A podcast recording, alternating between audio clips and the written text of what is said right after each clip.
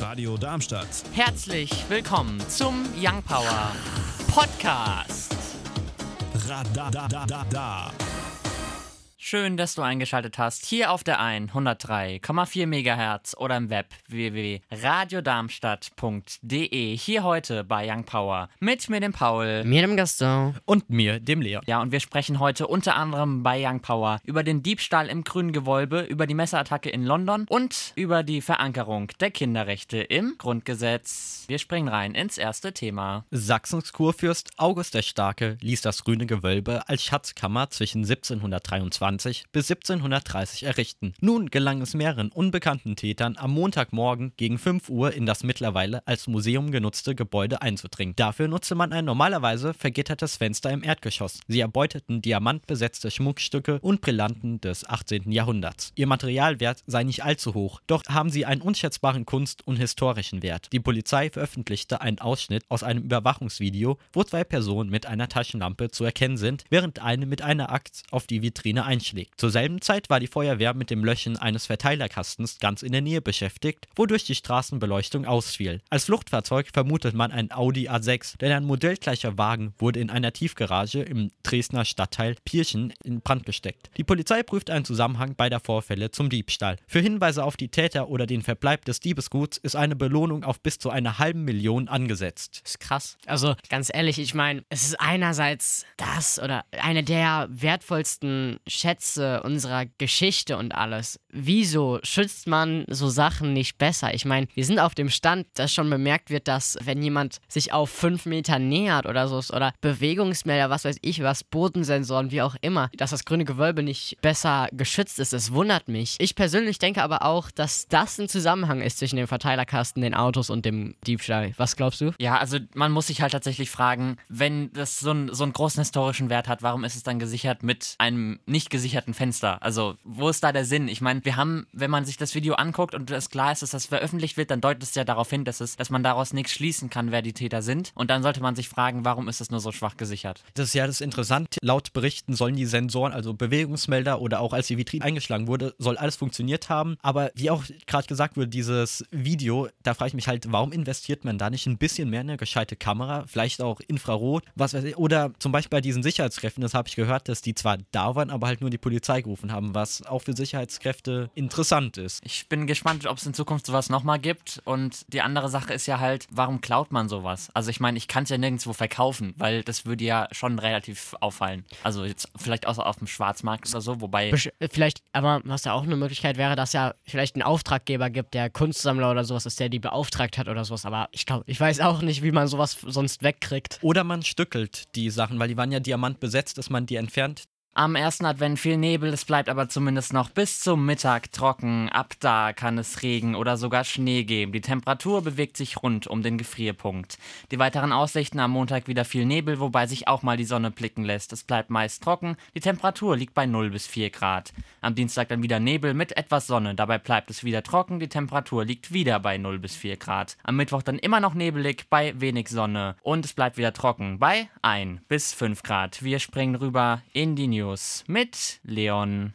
In einem Grundsatzurteil äußerten sich die Richter des BGHs zum Vorteil von Legal Tech Online-Portalen. Demnach dürfen jene Webseiten den Verbrauchern ihre Dienste anbieten, um deren rechtlichen Interessen durchzusetzen. In dem konkreten Fall ging es um den Service der Berliner Firma LexFox, die sich auf Streitigkeiten rund um Schönheitsreparaturen, Mietminderung oder Kündigungen spezialisierten. Solche Portale haben in aller Regel keine Anwaltslizenz, sondern agieren als Inkassounternehmen. Für den Nutzer entstehen nur bei Erfolg Kosten. Die Betreiber von Legal Tech Diensten nutzen entsprechende Software, um Standardfälle zu bearbeiten. Es gibt Portale für Fluggastrechte, um Lebensversicherungen rückabzuwickeln oder Hartz-IV-Ansprüche einzufordern.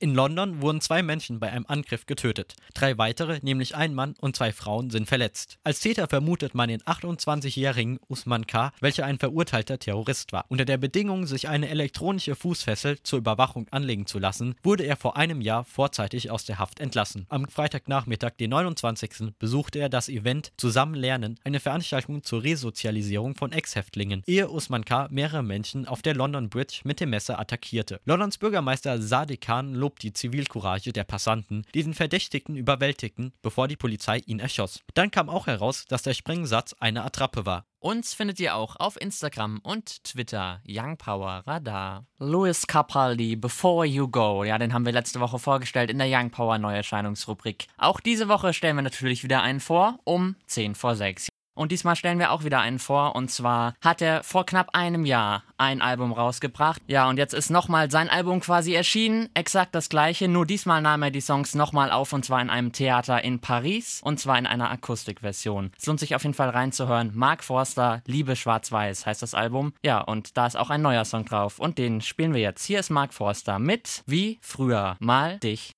im niederländischen Vlietschmen bei Tilburg probiert jetzt eine Supermarktkette ein neues System aus. Denn es kann einem ja nie schnell genug gehen. Daher gibt es dort jetzt eine neue Kassenart. Nicht etwa eine Kasse, die noch schneller vorangeht, sondern eine Kasse, wo extra langsam gemacht wird und wo sich sehr viel Zeit genommen wird. Die Kletzkasse ist das neue Konzept, das die Firma jetzt auch in weiteren Filialen einführen möchte. Einfach mal langsam machen und zusammen einpacken oder plaudern, wie auch immer. Das Ziel ist, den Menschen sozial sozialen Z Kontakt zu bieten. Dafür wird die Kette sogar von einer sozialen Organisation unterstützt. Steht dir gerne lange an im Supermarkt?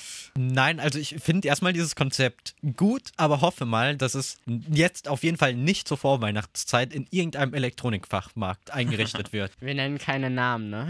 also ich meine, ich finde das Prinzip auch an sich gut, aber ich weiß nicht, ob ich es ob in den Supermarkt angebracht finde. Also ich meine, die Frage ist, wo anders sonst, aber fällt euch da was spontan was ein, wo man das noch machen könnte? Mir fällt da jetzt nichts nichts ein, aber du kriegst halt auf jeden Fall die Kunden, die halt lang plaudern, von den Kassen weg, dass dann halt die Leute, die schnell durch wollen, durchkommen.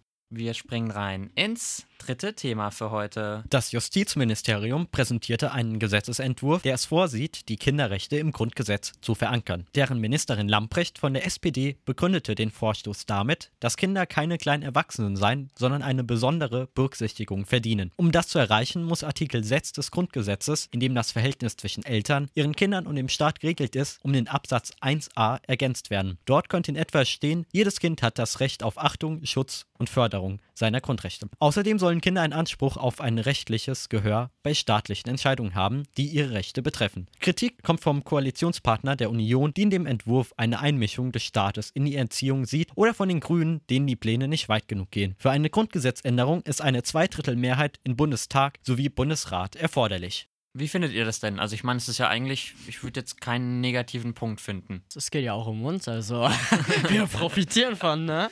ich kann euch da nur zustimmen, also macht's ruhig.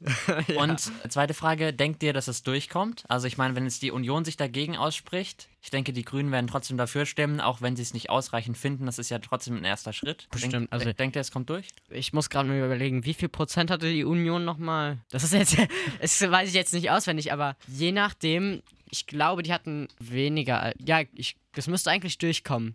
Es wird, also es wird auf jeden Fall nicht leicht. Erstens dadurch, dass das Grundgesetz geändert wird, auch wenn es quasi eine Ergänzung ist. Das waren jetzt nur ein paar Beispiele, aber es gibt natürlich auch noch die anderen Parteien, die dazu was zu sagen haben. Also es wird auf jeden Fall ein sehr steiniger Weg.